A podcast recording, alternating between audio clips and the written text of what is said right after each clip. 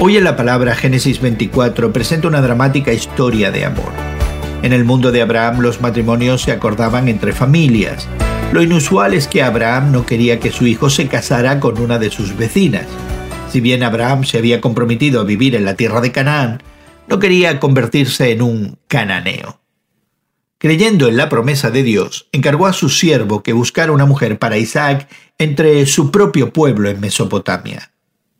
El siervo de Abraham mostró dependencia del Señor, cubrió el proyecto en oración, también administró una especie de prueba, estaba buscando una mujer que fuera hospitalaria y amable.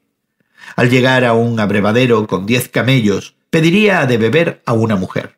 Si la mujer le daba de beber y ofrecía darle de beber también a los camellos, él sabría que esta era la mujer que el Señor había elegido. Rebeca no solo pasó esta prueba, sino que resultó que también era pariente de Abraham. El sirviente irrumpió en alabanzas ante esta respuesta a su oración.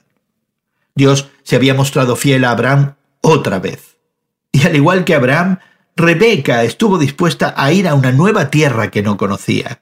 Y es que Dios proporcionará siempre una manera para que se cumpla su voluntad, pero eso no significa que seamos pasivos en el proceso. ¿Cómo puede ayudarnos el ejemplo de este siervo cuando tú y yo nos enfrentamos a decisiones importantes en nuestras vidas? Hoy en la Palabra es una nueva forma de conocer la Biblia cada día con estudios preparados por profesores del Instituto Bíblico Moody. Encuentra Hoy en la Palabra en tu plataforma de podcast favorita. Más información en hoyenlapalabra.org.